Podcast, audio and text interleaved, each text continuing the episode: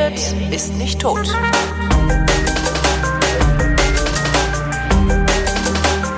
Willkommen zum Geschichtsunterricht einer Koproduktion von Vrindt und DLF Nova und nicht aus Köln zugeschaltet, sondern selbst nach Köln gefahren bin ich zu Matthias von Hellfeld. Hallo Matthias. Und jetzt sitzt der Kerl in meinem Arbeitszimmer, umrahmt von vielen tausend Büchern. Trinkt deinen Tee und isst deine Wie nennt man die? Teigbatzen. Ich habe keine Ahnung. Ja, Heute die Befreiung von Phnom Penh. Genau. Ähm, von wer, wer hat wer hat Phnom Penh, also Phnom Penh, Kambodscha ist die Hauptstadt von Kambodscha? Das ist Kambodscha und nee, Hauptstadt ist Ho Chi Minh Stadt, ne? äh, damals. Nee, also äh, Phnom Penh. Ich überlasse die Expertise dir. Genau. Also wir sind tatsächlich in Kambodscha und Phnom Penh.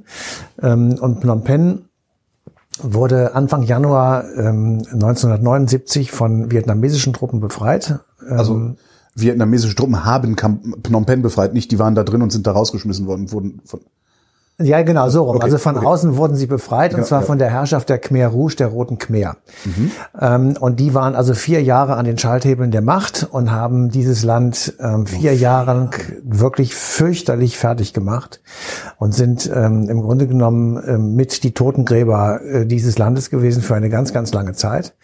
Ähm, jeder von uns hat so den Begriff im Kopf Killing Fields. Ja. Äh, Das war also ein Dokumentarfilm, der nachgewiesen hat, sehr viel später erst, äh, der nachgewiesen hat, ähm, dass eben diese Todesstätten äh, über das ganze Land verteilt waren und es war so brutal, dass also schon allein das Tragen einer Brille ähm, ausreichte, um dich zum Intellektuellen äh, zu stempeln, der dann umgebracht wurde, weil er eben ein Intellektueller war. Das, war, Also- das, war das dann auch so eine Art? Ich bin gerade sehr irritiert, dass es die nur vier Jahre da unten geherrscht haben, weil die Roten Khmer klingt für mich so, als hätten die Jahrhunderte da unten. Also dann scheinen die ja wirklich so einen Wahnsinnseindruck gemacht haben, zu haben, selbst auf mich. Aber, Aber war das dann sowas? War das dann sowas wie die wie, wie so eine diese chinesische Kulturrevolution, was nein, die da nein, nein. versucht Also haben nachzuäffen? Khmer ist Khmer ist erstmal der Begriff Khmer ist äh, sozusagen der der ist schon Jahrhunderte alt, bezeichnet eine bestimmte Kultur, die eben in diesem Land vorherrschte. So und dann wurde es die rote Ja. Khmer, also die rote Kultur.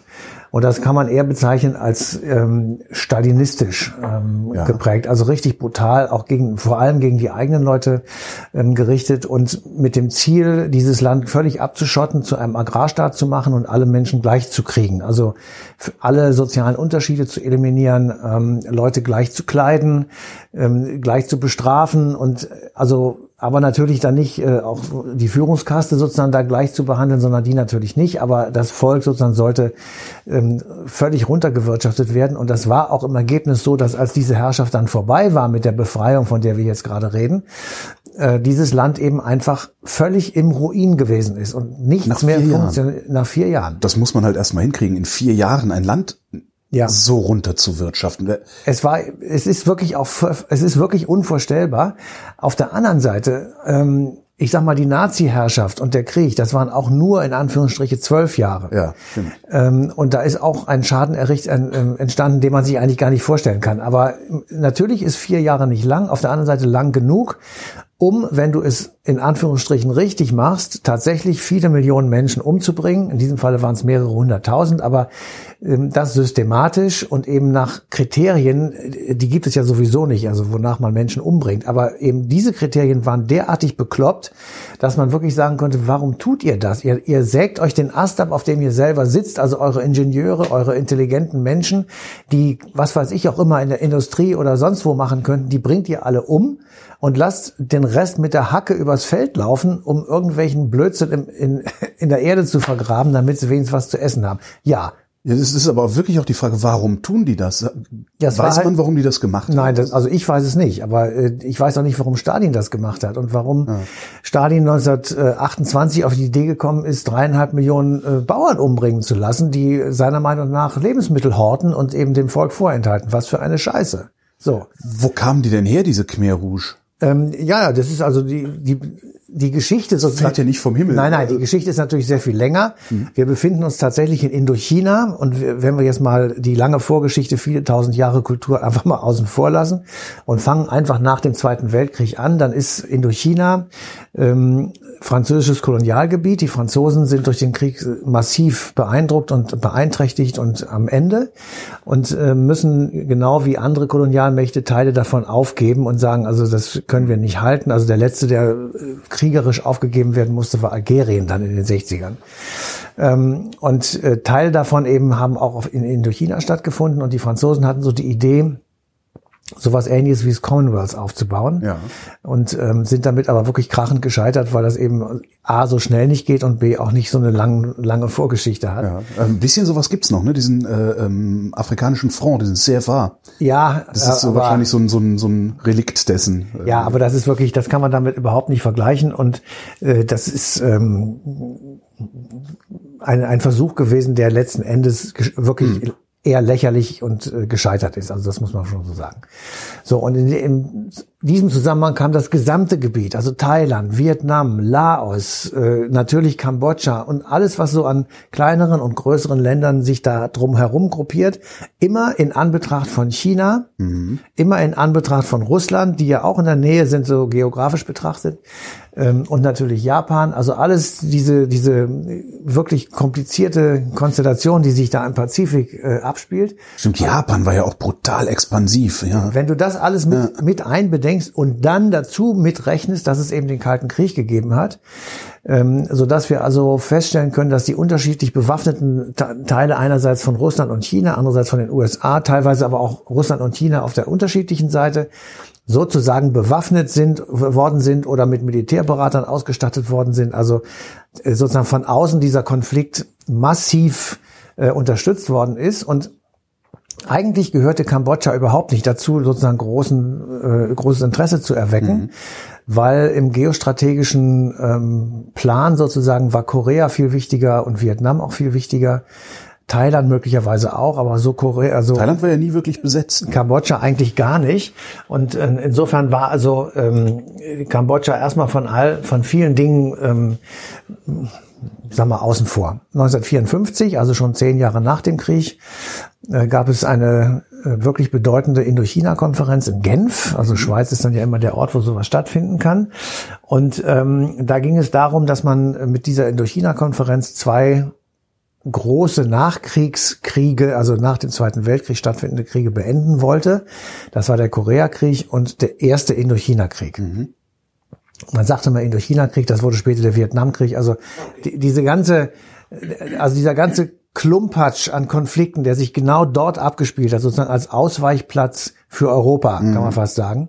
Äh, da spielt sozusagen diese Kambodscha-Geschichte eben mit hinein. Und bei dieser Konferenz in Genf 1954 ähm, wird, ähm, also werden diese beiden Kriege beendet und sozusagen als Konsequenz dieses Krieges oder dieser Konferenz ziehen sich die Viet Minh, die Kämpfer des legendären Ho Chi Minh in den Norden Vietnams zurück. Und ähm, der Süden steht, wie wir alle wissen, dann fortan unter dem Einfluss und dem Schutz des Westens, vor allem der Vereinigten Staaten, die dort also relativ schnell ähm, Fuß fassen und sozusagen sagen, also falls der kommunistische, bald kommunistische Norden dann auf euch kommt, dann helfen wir euch. Und Und war das damals schon abzusehen, dass der Norden kommunistisch werden würde? ähm, naja, also Ho Chi Minh und die, äh, die Viet Minh waren schon eindeutig auf dieser Seite und wenn die sich halt in diesen Teil zurückgezogen haben, dann hätte man absehen können, das ist aber hinterher immer leichter gesagt, als Ja. man es dann weiß, hätte man das schon absehen können. Jedenfalls, äh, um jetzt wieder auf Kambodscha zurückzukommen, nachdem das also diese beiden Kriege zu Ende waren und Kambodscha davon auch nicht mehr betroffen war, hat sich sozusagen das alte Königreich, Khmer-Königreich wieder ähm, etabliert und ähm, bis 1970 äh, sozusagen war es ein, ein weltpolitisch wenig beachtetes äh, Königreich Kambodscha. Ähm, aber ähm, vielleicht so als Begriff oder als Name Prinz Sihanouk äh, Ah, wird dem einen ja, oder anderen ja, was sagen. stimmt, das war so ein netter, grinsender Mann, der also aber dann doch eben leider auch ziemlich unfähig äh, war und da, der also auf dem Königsthrone saß. Und ähm, der versuchte, das Land ähm, in, in, in so eine Mischung zu kriegen zwischen Buddhismus und Sozialismus. Also Mhm. religiös, politisch ähm, so, eine, so eine Mischform zu Klingt finden. jetzt gar nicht so schlecht, ne? Irgendwie so ein Land, in dem alles allen gehört und alle nett zueinander sind, ist vielleicht gar nicht so übel. Ja, vor allem müssen sie nett sein. Aber der Sihanouk hatte eben auch einen schweren Stand, weil die ähm, sozialen Gegensätze im Land, die kann man natürlich nicht einfach so wegreden. Und das wissen wir ja seit der römischen Geschichte. Wenn du die sozialen Konflikte nicht löst, wird es irgendwann im Land krachen und das System, was eben diese Probleme nicht löst, hinwegfegen. Und so war das eben in Kambodscha auch. Ähm, das Ganze findet statt, ähm, Putsch von Verteidigungsministerium und aus diesem, aus diesem Sumpf sozusagen, aus dieser ganzen äh, Widerständig- und Oppositionstätigkeit kommt eben dann irgendwann Khmer Rouge hervor und ähm, es hätte ja genauso Die- eine, eine kapitalistische Revolution ja, aber sein die, können. ja, aber der, der, der, der Grundtenor war schon eher links als rechts. Also Okay. ne, insofern äh, war und die, die, dieser Putsch des Verteidigungsministers, der wird dann sozusagen weiter weggeputscht. Also es kommt sozusagen ein, eine zweite Welle und in dieser zweiten Welle sitzen dann die Khmer Rouge. Und das Ganze findet 1975 statt und ähm, der äh, Anführer, der wirklich eine eine Ausgeburt von Brutalität war, ist Pol Pot der ähm, nachdem der Sturz stattgefunden hat, also äh, die Vietnamesen im, im Land einmarschiert sind, äh, ist er dann geflohen und hat irgendwie 20 Jahre lang irgendwo überlebt in irgendwelchen Feldern. Haben sie ihn denn dann irgendwann gefunden und zur Rechenschaft ziehen können? Nee, so richtig nicht, ehrlich gesagt. Er ist natürlich abgehauen, erstmal im Untergrund gewesen, da ist er nicht entdeckt worden und ähm, er hat dann von Thailand aus äh, so eine Art Guerillakrieg weitergeführt ähm, und hat ähm, gegen die Vietnamesen, die dann so eine Art Besatzungsmacht da äh, waren, ähm, ich sag mal, versucht Anschläge zu verüben, ist dann aber in seiner ähm, Zeit irgendwann krank geworden und ist dann 1998, wenn ich das richtig weiß, im April gestorben. Also er ist sozusagen nicht für die Dinge verantwortlich gemacht worden oder zur Rechenschaft gezogen worden. Er ist äh, sehr wohl verantwortlich gemacht worden, aber nicht zur Rechenschaft gezogen, so muss man sagen. Aber das heißt auch, er wird wahrscheinlich nie irgendwie mal sich damit auseinandergesetzt haben, Also das ist was er auf, da angerichtet Genau, das ist auf jeden Fall genauso schwierig wie bei uns. Ich will nur, mal, nur noch mal sagen, also der, der Auslöser, sich darüber überhaupt zu unterhalten und den Einfluss der Khmer Rouge auf die Regierung in Kambodscha auch nach dem Sturz der Khmer Rouge. Da waren viele Leute noch dabei, die eben auch äh, bei den Roten Khmer waren und nun wieder in Regierungsämtern. Wir kennen das aus unserer hat. Ich Geschichte. wollte gerade sagen, Ähm, 45. die wurden sehr, sehr lange von den Amerikanern unterstützt. Bei den Vereinten Nationen galt das System von Pol Pot nicht als verbrecherisch. Ähm, es wurde einfach nicht, nicht weiter verfolgt. So lange, bis dieser Film Killing Fields auftauchte und auf einmal tatsächlich dokumentarisch zeigte, da liegen 50.000 Schädel. ja. Und ähm, da gibt es ähm, dann Grabungen im Lande und äh, Recherchen nach dieser Entdeckung und nach diesem Aufschrei des Entsetzens. Und man hat dann bis zu 100 von diesen Killing Fields gefunden im Land verteilt. Und dort sollen angeblich mehr als 100.000 Leichen äh, vergraben sein und umgebracht worden sein. Es sind noch sehr viel mehr umgebracht worden, einfach irgendwo anders. Aber diese Killing Fields, das ist sozusagen der, der, der Begriff wie bei uns Auschwitz oder sowas, Ja. wo man sagt, boah, da, da, so. Und da gibt es wirklich auch ganz dramatische Darstellungen. Da werden so 250 Schädel in so einen Glaskasten getan und als, äh, ich sag mal, Mahnmal irgendwo dahingestellt. Das ist natürlich furchtbar und ähm, man kann sich ja leicht vorstellen, wie auch bis zum heutigen Tage die Gesellschaft in Kambodscha darunter leidet. Zumal Genau, da gibt es wirklich sehr viele Parallelen zu uns. Ähm, sie es eben nicht hingekriegt haben, dann mit Prozessen und mit Verurteilung und mit Haft äh, zum Beispiel. Ähm, in Kambodscha gibt es vielleicht noch die Todesstrafe, weiß ich nicht, aber auch das hätte man ja sich überlegen können. Also jedenfalls so, Das ist so eine, eine, eine, eine äh, Entkhmerusisierung sozusagen. Also, ne, das, Genau, ja, was, ja. wie du sagtest, was wir ja nicht hingekriegt haben. Also eine Entnazifizierung hat hier ja nicht stattgefunden. nee, wir, also naja, sie hat äh, teilweise schon stattgefunden, aber nicht in dem Sinne, wie wir es vielleicht uns gewünscht hätten. Aber wenn du so in die Ex- Exekutive guckst, wie da so eine Ja, ja, strukturelle hätte- Blindheit auf dem rechten Auge und sowas, Absolut, das werden die absolut. wahrscheinlich ähnlich haben. Absolut. das Es ist aber, ne? man muss trotzdem, und das ist einfach, ich will es einfach nur einmal gesagt haben, damit hier nicht äh, der Eindruck entsteht, wir würden uns irgendwie auf dem falschen Pferd sitzen. Ähm, die Begründung, das zu tun, war nicht nur, weil sie äh, selber alle rechts waren, sondern also bei uns jetzt in Deutschland, sondern weil ähm, Adenauer und Co. gesagt haben, äh, wenn wir die rausschmeißen, Klar, es gibt niemanden, der wär, wären viele Dinge nicht so gelaufen, wie sie ja. gelaufen sind. So, da kann man jetzt lange drüber streiten. Ähm, ich finde es auch eher schlecht. Ja, man hätte in der zweiten Welle, vielleicht in den 60er Jahren, ähm, als sich dann die Institutionen wieder stabilisiert hatten in der Bundesrepublik, da hätte man in der zweiten Welle vielleicht noch mal gucken können, ob man nicht äh, die ganz harten Knochen Genau. vielleicht tatsächlich noch aus den Ämtern rausholt. Ne? So Glaubke, also was Ja, da so ja, gab. das hätte man Also alles machen können. Da wäre auch sicherlich kein großer Schaden entstanden, Ja. Oberländer und Co. Aber trotzdem ist es, das war halt die Begründung Mhm. und wir, es macht ja wenig Sinn, wenn wir da hinterher sitzen, das moralisierend immer, oh, das war aber alles scheiße. Das ist ja dummes Zeug und insofern äh, sagen wir einfach, so war es eben. Und bei denen in Kambodscha war es ähnlich, dass man einfach sagte, wir stehen sozusagen, die Vietnamesen haben sich auch nicht so toll benommen im Lande. Das war im Prinzip eine Diktatur, die dann die Vietnamesen aufgezogen haben im Land. Und die Kambodschaner kamen sozusagen vom Regen in die Traufe. Und jetzt wirklich sehr mit Anführungsstrichen und sehr mit Moment, in welchem Jahr sind wir gerade? Ähm, Nach der Befreiung, also 79 folgende. Okay, weil Vietnamkrieg auch schon vorbei. Nee, doch. Ja, doch, war, klar. klar. war der vorbei. Aber der, der, der, der Konflikt war dann in Anführungsstrichen gelöst, Mhm. aber wirklich nur in Anführungsstrichen, weil die Vietnamesen eben sich auch nicht so so vernünftig benommen haben. Also der kambodschanische Mensch, ja, der ist äh, also von der Hölle in die nächste Hölle geraten sozusagen und da hast du dann auch weder Zeit noch Lust dazu, dich äh, mit, einer, mit noch einer Hölle zu beschäftigen, sondern das, das war einfach schlechtes Leben auf ärmlichstem Niveau und mit unserem Leben überhaupt nicht zu vergleichen. Und ähm, wie gesagt, mit spitzen Fingern und äh, Handschuhen es ist vielen Menschen in der DDR so ergangen, ja, dass sie einerseits erstmal zwölf Jahre Nazi-Scheiße überlebt haben, meinetwegen als aufrechte Sozialdemokraten, Gewerkschafter, Christen, was weiß ich, ähm, und dann kommen sie in die nächste Scheiße bis äh, 1989 und stehen dann da und sollen auf einmal äh, waschechte Demokraten sein, was natürlich auch Mumpitz ist, ja, also insofern äh, gibt es da tatsächlich relativ viele Parallelen, die mir so bei der Vorbereitung dieser Sendung so ein bisschen in den Kopf gekommen sind und eben auch die Tatsache, dass allen voran die Vereinigten Staaten, meine neuen Freunde, muss ich in diesem Falle mal deutlich sagen, äh, sich auch tatsächlich auf die Seite des Unrechts gestellt haben. Die haben also lange Zeit Khmer Rouge nicht als ähm, Organisation eingestuft, die man ähm, wirklich wo man sich wirklich fern von halten sollte. Und die Verbrechen waren natürlich bekannt. Also es ist jetzt nicht so, dass die Administration in Washington nicht wusste, was Pol Pot war. Ja.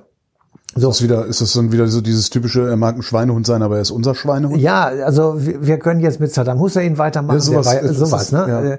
Ja. Äh, Also die Begründung kann ich natürlich nicht sagen, aber es ist auf jeden Fall wirklich äh, bedauerlich, sage ich es mal ganz vorsichtig, dass auch die Vereinten Nationen, die natürlich von den Amerikanern dominiert waren, das mitgemacht haben sozusagen und auch da keinerlei Sanktionen äh, erfolgten oder wenigstens mal eine Debatte. Ja, klar, das bringt nichts, wenn da irgendeine Resolution entsteht, jedenfalls in der Regel nicht. Ähm, aber äh, alles das wurde eben nicht gemacht und gewährte sozusagen denjenigen, die dann ihrerseits dort äh, Terror machten im Land äh, sozusagen eine Art Schutzmantel. Und das muss man eben sagen, ist für die Geschichte Kambodschas ähm, wirklich eine komplizierte Angelegenheit. Und beendet wurde das alles. Also diese, diese negative Einflussnahme und dieses Waffenliefern an Untergrundkämpfer durch China und Russland und Amerika auf der anderen Seite und so weiter, alle das hörte erst auf, als mein tatsächlicher Freund des 20. Jahrhunderts, nämlich Michael Gorbatschow, ähm, gesagt hat, wir müssen, wir Sowjetunion müssen unser Verhältnis zu China und den USA verändern. Wir müssen eine neue Außenpolitik machen und wir müssen, müssen all diese Konflikte, die auf dem Urkonflikt zwischen Ost und West eigentlich basieren, die müssen wir beenden. Und das war 1989 und als sozusagen der, der gordische Knoten einmal durchschlagen war, haben sich halt diese anderen Konflikte auch alle aufgelöst. Ja, und äh, uns die Möglichkeit gegeben, anders zu leben und eben den Kambodschanern auch. Hätte diese Auflösung des Konflikts zwischen Ost und West auch damals von, wer war das? Ronald Reagan war, glaube ich, Präsident damals, ne? 89. Hätte auch Reagan sagen können, so, wir ziehen jetzt mal die Reißleine, wir hören jetzt auf hier mit dem Säbelrasseln und den Stellvertreterkriegen. Oder musste das damals von der Sowjetunion ausgehen? Also mit Verlaub war es George Bush, der jetzt gerade George verstorben Bush ist. Oh, Verzeihung. Nein, kein, ist kein Problem. Aber Ronald Reagan ist in diesem Zusammenhang auch wirklich zu erwähnen. Ähm, also der, die Auflösung des Konfliktes ist als Initiative ausgegangen von äh, Gorbatschow. Gorbatschow hat festgestellt, dass die Sowjetunion diesen Wahnsinn nicht mehr bezahlen kann. Klar, er war pleite. Also Der er Auslöser, handeln, aber warte, warte, der Auslöser war Tschernobyl, Ja. weil er gemerkt hat, da kommt jetzt noch mal ein paar Milliarden, die kann ich, die habe ich nicht. So und dann hat der einfach die Hosen runtergelassen, hat gesagt, hör mal, Ronny, wie wär's denn, wenn wir jetzt einfach abrüsten? Und dann hat Reagan gesagt, komm gar nicht in Frage, du willst mich verarschen. Das war in Reykjavik, Mhm. berühmtes Treffen. haben wir, glaube ich, sogar schon mal eine Sendung drüber gemacht, oder? Das kann auch sein, aber ich habe das schon wieder verliert so ein vergessen. bisschen den Überblick. Ja, ja. ähm, so, also der, äh, so, und dann ähm, denkt der Gorbatschow auf dem Rückweg, der hat einen kürzeren Rückweg als Reagan. Der kommt eher in Moskau an als Reagan in Washington. Denkt er sich auf dem Rückweg aus, ähm, ich setze mich jetzt in Washington vor die Weltpresse und sage, wir hatten ein total erfolgreiches Gespräch und wir äh, in Moskau und äh, wir haben ein total erfolgreiches Gespräch gehabt und wir haben beschlossen, dass wir jetzt Abrüstung machen. Punkt. Vielen Dank, auf Wiedersehen. Daraufhin kommt der Regen in äh, Washington an und hört von der Pressekonferenz von Gorbatschow und sagt, was für eine Scheiße. Stimmt doch gar nicht. Aber ich kann ja jetzt nicht das Gegenteil sagen. Ja. Also setzt er sich hin vor die Presse und sagt, ja, wir hatten gute Gespräche. So, und dann beginnt der Prozess der Abrüstung und des gegenseitigen Vertrauensschaffens. In diesem Prozess wird dann irgendwann der Bush der Nachfolger von Reagan, mhm. das ist schon richtig. Ähm, und die Initiative, also die Initiative ging ursprünglich von Russland aus, sie hätte auch nicht vom Westen ausgehen können, weil, weil sowohl Bush als auch äh, Reagan waren Anhänger der strategischen Defense-Initiative im Weltraum, also SDI. Ja. Star Wars. Damals. Star Wars. Äh, sie haben aufgerüstet wie die Bekloppten. Sie haben hinter dem NATO-Doppelbeschluss sozusagen die Möglichkeit gesehen, ihre Potenziale weiter zu erhöhen. Sie wären auch nicht pleite gewesen. Ja, ja. das äh, hätten sie schon eine Weile lang weitermachen können. Also sie hätten sie hätten aber auch vernünftig sein können. Also ja. geschieht ja manchmal, dass Menschen vernünftig ja. sind, auch wenn man sie nicht dazu zwingt, vernünftig zu sein, wie im Falle von Gorbatschow. Ja, aber gehen wir zurück zu Pol Pot, der war auch nicht vernünftig und die Vietnamesen, die dann ihn vertrieben haben, waren es auch nicht. Also es gibt ganz viele Leute, die nicht vernünftig waren und die einfach wirklich verbrecherisches, dummes Zeug gemacht haben. Und das gehört, dazu gehört sicher auch Pol Pot und die, die äh, Situation in Kambodscha. Aber dass 1989, 90 sozusagen der, der Schuh von der anderen Seite aufgeschnürt worden wäre, das kann ich mir wirklich definitiv nicht vorstellen. Mhm. Was aber passiert ist, der Gorbatschow hat, sagen wir einfach mal durch diese unglaubliche Offenheit und diese, ähm, ja, diese Nonchalance, mit der er gesagt hat, Leute, ich kann sowieso nicht mehr, nehmt, was ihr kriegen könnt und lasst uns in Ruhe. Ja haben die, haben die im Westen gesagt, okay, dann machen wir das auch, weil richtig gut finden wir das auch nicht. Also es gibt niemanden auf der Welt, der Keiner es toll findet, Atomraketen ja, zu stapeln. Das ist ja dummes ja. Zeug. So, und dann haben die, sind die sozusagen drauf eingegangen, erst mit Skepsis und dann immer weiter und gesagt, hurra, hurra, der gibt uns auch noch die europäische Einheit. Also wir Europäer haben gesagt, oh, der, der lässt sogar zu, dass also Polen und oder dann später Putin, äh, Jelzin und Putin, das also sozusagen die, die, der alte Ostblock dann auf einmal in der EU ist und in der NATO und wir haben auf ganzer Linie gesiegt. Insofern war das dann so ein, ein das Fluss. Ende der Geschichte. Das Ende der Geschichte. Und äh, insofern hätte das nicht anders gehen. Also wenn es auf der anderen Seite gewesen wäre ähm, und sagen wir mal die Sowjetunion der Reiche gewesen wäre und so, wäre es vielleicht unter umgekehrten Vorzeichen genauso gegangen. Keine Ahnung. Ähm, das ist ja hätte, hätte Fahrradkette. Ähm, jetzt kommen wir aber, jetzt, witzigerweise kommen wir jetzt wieder dahin zurück, ne, dass wir Chinesen haben, die äh, ja. andere Interessen verfolgen als die Russen, die andere Interessen verfolgen als die USA. Wir haben wieder Stellvertreterkriege. Ich habe, als du angefangen hast mit Kambodscha, habe ich gedacht, ah, Syrien. Ja, ja. Ja, ja, das ist ähm, ja, das kann man Was schon. Was noch ein bisschen äh, es ist noch, ist, weil da hast du noch die Kurden, du hast noch die Türken, ja, ja. Die ganz ne und ganz komplizierte Geschichte den IS und, und auch näher an Europa und ja. viel mehr Einfluss und und Fehlern von Europa. Ähm, aber äh, der Fall Kambodscha ist tatsächlich auch sinnbildlich für diese Stellvertreterei. Also du, mhm. du führst irgendwo, jetzt im Jemen finde ich eigentlich noch viel besser, ja. Äh, in Anführungsstrichen besser. Also die, da wird das, das arme Land, ja. Das arme Land wird da kaputt gemacht. Und zwar finde, also was ich da so sehe und höre, ist das Final kaputt. Ja. Ähm, nur weil Saudi-Arabien und der Irak und der Iran und die Ägypter vielleicht auch noch und wer auch immer sonst noch sich darum prügeln, Hegemonialmacht zu werden, was auch in, im Pazifikraum ein, natürlich ein Punkt war. Die Amerikaner wollten dort die auf, auf jeden Fall verhindern, dass die Russen, ähm, ich sag mal, den größeren Einfluss haben und dann alleine gegen Japan stehen und so weiter. Da gab es unglaublich viele strategische Überlegungen, die alle auf dieses äh, also zurückzuführen sind, wer hat mehr Steinchen zum Werfen und ja. wer, wer ist sozusagen im Sandkasten der Größte. Und das kann man tatsächlich im Mittleren Osten jetzt auch feststellen. Das stimmt schon. Das ist halt was, was ich nach wie vor nicht verstehe, warum man überhaupt Hegemonialmacht sein will, warum man nicht einfach nur seine Ruhe haben will. Ja. Also in Ruhe seinen Geschäften nachgehen ja. will. Das ist ja immer noch das, das sehen wir ja an der EU, wie gut das tut, wenn man in Ruhe seinen Geschäften nachgehen kann. Ja, aber das, da gibt es einfach Gestalten, äh, ja, für, die ist, gibt's immer irgendwo. für die ist Größe in jederlei Hinsicht ja. einfach wichtig. Und ja. ähm, sie sehen überhaupt nicht, dass man Russland in dieser Größe gar nicht regieren kann. Das ist einfach dummes Zeug. Ja, da sind zwölf Zeitzonen oder elf. Und äh, die, wenn du in den Ural fährst oder dahinter noch, dann erlebst du Gestalten, die wissen gar nicht, wer Herr Putin ist. Ja. Und ja, wozu auch? Ja, das interessiert die auch alles ein Scheißdreck, ja. Und in der Kamtschatka äh, sprechen sie Japanisch und, und zwar mit Sinn, weil da gibt es viel Kontakt viel und so weiter und so fort. Aber mm, das kann man auch mit den alten Persern machen. Du kannst 300 Jahre äh, vor Christus gehen und guck dir mal an, wie groß das Perserreich war und wie groß dann das Alexanderreich später wurde. Das ist einfach nur schiere Größe gewesen und, und Machtdemonstration. Ich habe den längsten und ich bin der Größte. Und damit das scheint tatsächlich ein Antrieb zu sein, denn ja, Sinn klar. macht es nicht. SUVs sind die meistverkauften Autos. Ja, und Sinn macht es äh, nicht. Matthias von der Welt, vielen Dank. Bitteschön. Und euch danken wir für die Aufmerksamkeit und verweisen auf den 7. Januar 2019, denn da gibt's die passende Ausgabe Eine Stunde History auf DLF Nova.